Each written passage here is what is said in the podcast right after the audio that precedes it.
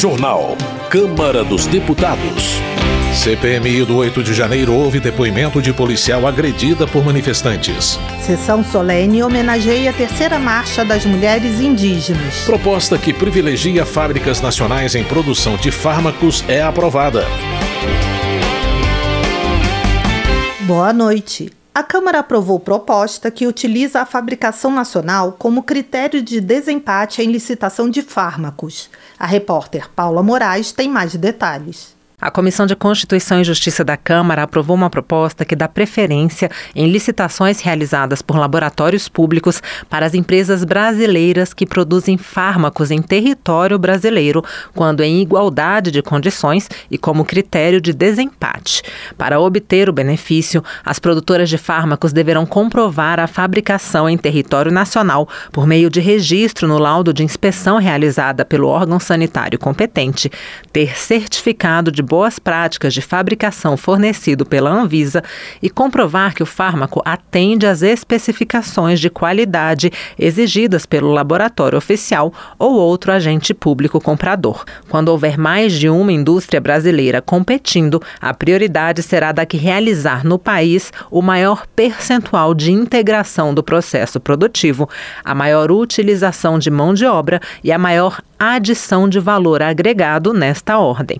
A relatora, a deputada Érica Cocai, do PT do Distrito Federal, argumentou que esse critério de desempate colabora com a soberania nacional. É um projeto, portanto, que busca estimular a indústria nacional e, ao mesmo tempo, estimular que nós tenhamos mais geração de emprego, que nós tenhamos mais desenvolvimento econômico. Um projeto extremamente meritório. É preciso favorecer a empresa nacional. Isso é questão de soberania, de gerar gerar emprego, enfim, de fazer com que o Brasil possa vivenciar a sua grandeza. O projeto que dá preferência a empresas nacionais de produção de fármacos como critério de desempate em licitações pode seguir ao Senado, a menos que haja recurso para votação antes pelo plenário.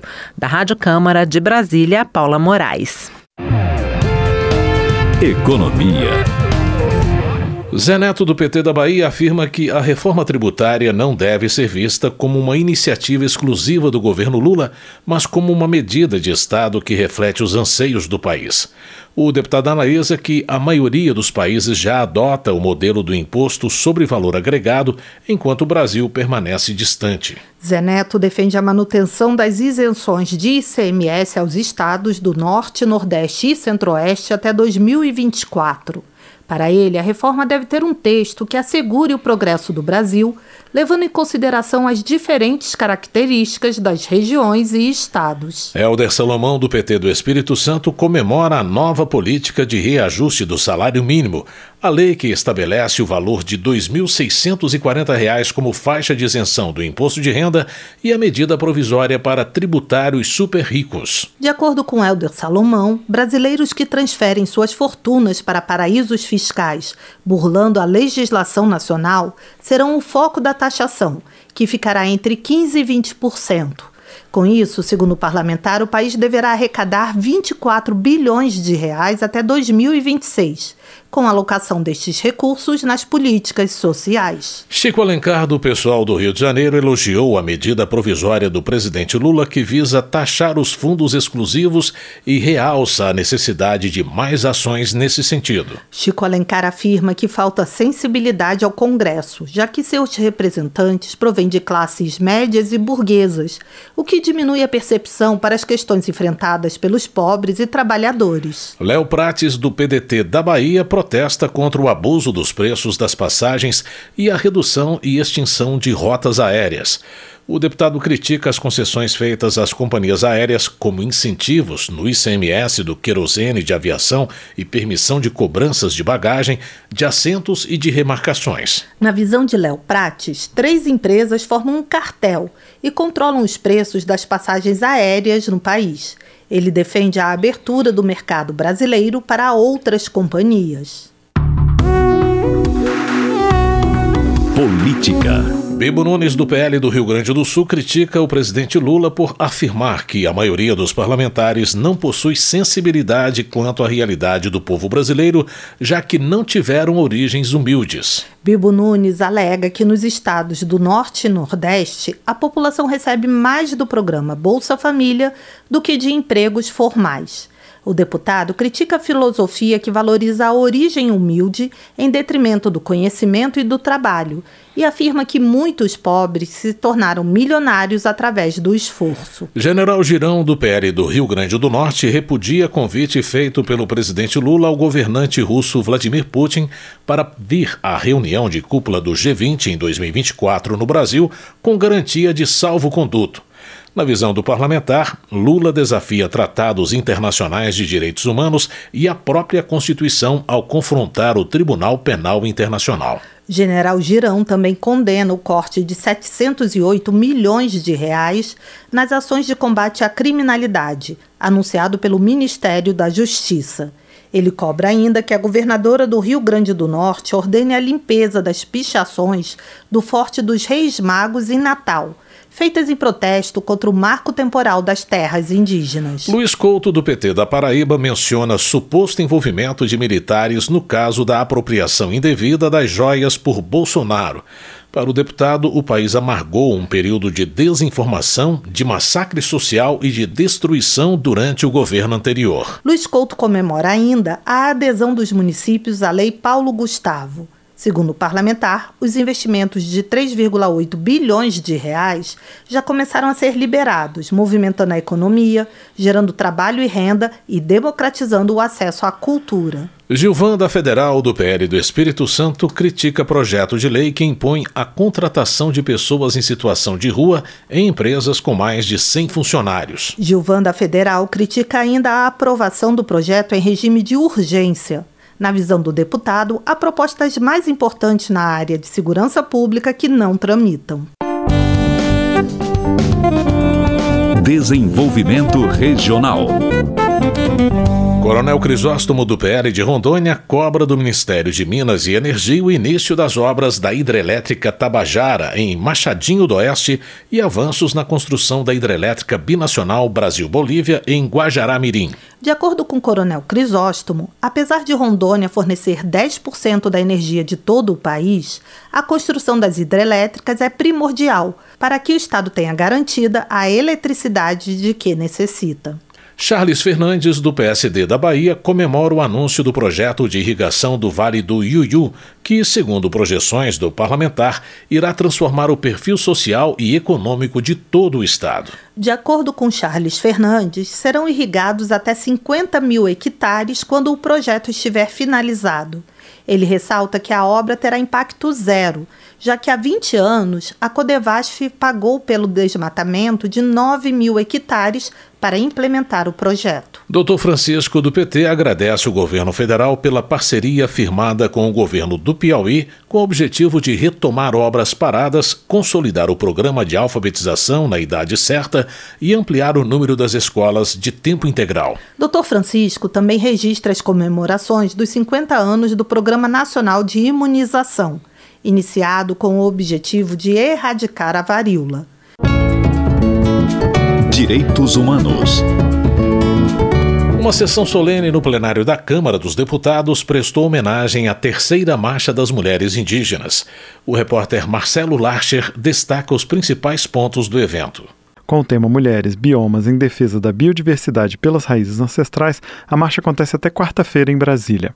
A ex-deputada e hoje presidente da FUNAI, Joênia Wapichana, destacou o potencial das mulheres indígenas de darem soluções para os problemas do país e comemorou a presença de mulheres indígenas no plenário da Câmara. As mulheres indígenas são parte dessa sociedade brasileira e que muitas vezes o que está faltando são mulheres em demais espaços espaços para ocuparem cargos, tomadas de decisões e participação plena. Nós somos plenamente capazes de estarem à frente e de encarar o desafio de igual para igual. Mas Joênia Wapchana cobrou investimentos e oportunidades para que as mulheres indígenas levem suas ideias adiante. Ela disse que quando o orçamento da FUNAI estiver sendo votado no Congresso, ele precisa do apoio dos parlamentares para ações como demarcações de terras indígenas, gestão territorial e combate à violência contra mulheres indígenas. A ministra dos Povos Indígenas, Sônia Guajajara, disse que o tema da marcha é a luta pela existência. No momento que a gente se coloca aqui hoje, no plenário oficial da Câmara dos Deputados, numa sessão presidida pelas parentíssimas, né, deputada Célia Chacriabá e deputada Juliana Cardoso, nos mostra, gente, que lutar vale a pena. E nós estamos aqui de pé, como mulheres resilientes, depois de um período tão difícil que foi os últimos seis anos para nós, povos indígenas. A ministra considera uma vitória a presença de mulheres indígenas no executivo e no legislativo e se comprometeu a trabalhar pela ampliação da chamada bancada do COCAR também nos legislativos estaduais. Autora do requerimento para a realização da sessão, a deputada Célia Chacriabá, do PSOL de Minas Gerais, protocolou projeto de lei para combater a violência contra mulheres indígenas. Esse projeto de lei, ministra Cida, nós queremos que seja uma resposta para as mulheres indígenas que muitas vezes foram silenciadas no território pela violência. Porque nós estamos aqui, 500 mulheres protocolando projeto de lei, porque nós sabemos segurar a mão na caneta, nós sabemos segurar a mão no maracá, nós sabemos pintar de urucum, mas nós também sabemos aprimorar a verdadeira democracia quando ocupamos esse lugar. A deputada, que é presidente da Comissão dos Povos Originários, apresentou a proposta em duas línguas indígenas, Guarani Kaiowá e Acué do povo xerente, além do português. Representante da Articulação Nacional das Mulheres Indígenas Guerreiras da Ancestralidade, Braulina Baniuá protestou contra o garimpo em terras indígenas e cobrou participação das mulheres indígenas nas decisões que afetam suas comunidades. A deputada Juliana Cardoso, do PT de São Paulo, também falou sobre o constante conflito com o garimpo e defendeu a preservação dos povos indígenas como guardiães da floresta, com um modelo de desenvolvimento diferente do atual, predatório para a biodiversidade e que gera pobreza e doenças. A sessão contou com representantes indígenas de cada bioma brasileiro, que protestaram contra o marco temporal e a instalação de rodovias hidrelétricas em seus territórios, e tiveram apoio da deputada Érica Cocai, do PT do Distrito Federal, e do deputado Ayrton Faleiro, do PT do Pará, além da presença da ministra da Mulher, Aparecida Gonçalves, que destacou destacou o compromisso do governo federal e do presidente Lula com a vida das mulheres, especialmente indígenas e negras. Da Rádio Câmara de Brasília, com informações de Jorge Moraes, Marcelo Larcher. Luiz Lima, do PL, critica a exibição de um grupo de dançarinos para crianças em fase pré-escolar do CIEP Luiz Carlos Prestes, na Cidade de Deus, na zona oeste do Rio de Janeiro. Segundo o deputado, na ocasião foi executado um funk com conteúdo sexual. Luiz Lima ressalta que a exposição foi abusiva e desrespeitosa e feriu artigos do Estatuto da Criança e do Adolescente. Ele espera que professores e a diretora da escola Luiz Carlos Prestes sejam devidamente punidos. Segurança Pública. Geraldo Rezende, do PSDB, comemora o anúncio dos investimentos de mais de 121 milhões de reais do governo federal na segurança do Mato Grosso do Sul. Com esse valor, segundo o parlamentar, serão implantados o Programa de Ação na Segurança e o Programa Nacional de Segurança Pública com Cidadania, o PRONASSE 2. Geraldo Rezende destaca ainda a construção de quatro unidades prisionais no valor de 60 milhões de reais e a instalação de uma segunda casa da mulher brasileira. Ele acrescenta que serão entregues equipamentos para reforçar o patrulhamento nas fronteiras com o Paraguai e a Bolívia. Maurício Marcon, do Podemos do Rio Grande do Sul, contesta a quantidade de 100 gramas de maconha para uso pessoal. De acordo com o parlamentar, a quantidade é suficiente para fazer 20 cigarros e, em vez de ser consumida por uma pessoa só, será comercializada em portas de escola. Maurício Marcon lembra que o parlamento já decidiu que o porte de drogas é crime.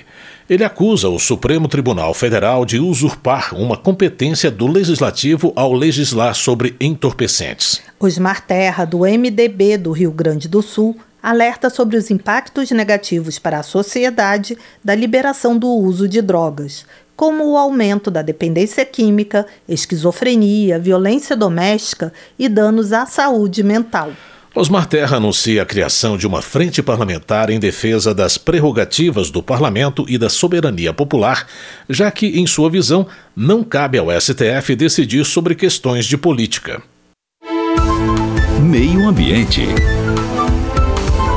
Joseildo Ramos, do PT da Bahia, cita quatro denúncias de exportação ilegal de madeira feitas pelo Ministério Público Federal e aceitas pela Vara Criminal do Pará, em que um ex-ministro do Meio Ambiente é réu por facilitar a venda ilegal de madeira de IP para a Europa e os Estados Unidos. Joseildo Ramos também critica o governo anterior por ter nomeado policiais militares sem experiência em meio ambiente como fiscais do Ibama Segundo o deputado, a ação levou à formação de milícias no Amazonas que estão envolvidas em casos de corrupção, crimes contra a flora e fauna e organização criminosa. Comissões. A CPMI do 8 de janeiro ouviu a policial militar que foi agredida durante as manifestações na Praça dos Três Poderes. O repórter Cláudio Ferreira acompanhou o depoimento e traz mais detalhes a cabo Marcela Pino, da Polícia Militar do Distrito Federal, que fez parte do policiamento da esplanada dos ministérios durante os atos de vandalismo nas sedes dos três poderes, declarou à Comissão Parlamentar Mista de Inquérito sobre o 8 de janeiro que os manifestantes da linha de frente pareciam estar organizados, com atitudes coordenadas e o uso de equipamentos de proteção. A policial afirmou que não foi possível perceber comportamento de leniência por parte de outros policiais durante a tentativa de conter os manifestantes nos ataques de 8 de janeiro. O questionamento foi feito pelo presidente da CPMI, deputado Arthur Oliveira Maia, do União da Bahia, que comparou a atuação de Marcela Pino à da heroína baiana Maria Quitéria, fazendo contraponto com a atitude de outros militares que, nas palavras dele, nos envergonharam. Integrante da corporação desde 2019, ela afirmou que o grau de violência diferenciou esta de outras manifestações nas quais atuou. Era claro, era nítido a intenção, principalmente em relação a, a nós, a tropa que estava ali diante deles, que era a linha de frente do momento, de que eles estavam dispostos realmente a tudo, inclusive de atentar contra a nossa vida como foi feito. Em seu depoimento, a cabo Marcela Pino relatou as ações de policiamento desde a chegada à esplanada dos ministérios em 8 de janeiro. Falou do reposicionamento para a cúpula do Congresso, onde, segundo ela, ocorreram os confrontos mais violentos a policial foi empurrada de uma altura de 3 metros. Enquanto alguns me chutavam, é, me agrediam com barras de ferro, com barras de, de, madeira, outro tentava tomar a minha, a minha arma. Momento esse que, inclusive, foi onde eu fui atingida com a barra de ferro na cabeça. Quando eles perceberam que eu ainda me mantinha ali no, no, embate, no combate, né, é, eles começaram a tentar tomar meu, arrancar meu capacete. Mesmo machucada, a cabo da PMDF ficou na esplanada dos ministérios até uma hora da madrugada do dia seguinte. Respondendo aos questionamentos dos parlamentares da CPI, ela declarou que integrantes da Força Nacional atuaram junto com a PM para conter os ataques à Praça dos Três Poderes, mas que essa atuação se deu após os atos mais violentos. Deputados e senadores de governo e oposição elogiaram a atuação da cabo Marcela Pino nos episódios de 8 de janeiro. O deputado Duarte Júnior, do PSB do Maranhão, foi um dos que expressou gratidão a ela. A senhora representa aquilo que as Forças Armadas têm de bom: a coragem, a sensibilidade, a eficiência com que desenvolve todas as suas atividades. Por isso, quero lhe agradecer em nome do povo brasileiro. Parlamentares de oposição, como Felipe Barros, do PL do Paraná, protestaram contra a culpabilização exclusiva da PM do Distrito Federal por omissão no dia dos ataques e questionaram a atuação da Força Nacional. Todas as forças de segurança tiveram seus erros e a Força Nacional tem sido blindada aqui. Depois do depoimento de hoje da Cabo Marcela, fica claro que houve uma omissão da Força Nacional. Nós tínhamos uma portaria autorizando o uso da Força Nacional. Isso não foi feito. Por conta de uma liminar concedida pelo ministro Nunes Marques, do Supremo Tribunal Federal, não aconteceu o outro depoimento programado para a mesma reunião da CPMI. Os parlamentares ouviriam a ex-subsecretária de Inteligência da Secretaria de Segurança Pública do DF, Marília Alencar. O presidente da comissão, deputado Arthur Oliveira Maia, considerou que a decisão do STF evidenciou a falta de equilíbrio entre os poderes e se sobrepôs a uma decisão conjunta e unânime dos membros do colegiado. A CPMI entrou com recurso contra a liminar. Da Rádio Câmara de Brasília, Cláudio Ferreira. Termina aqui o Jornal Câmara dos Deputados, com trabalhos técnicos de Everson Urani e apresentação de Mônica Tati e José Carlos Andrade. Uma ótima noite para você. A Voz do Brasil retorna amanhã. Uma boa noite. Você ouviu A Voz do Brasil. Boa noite.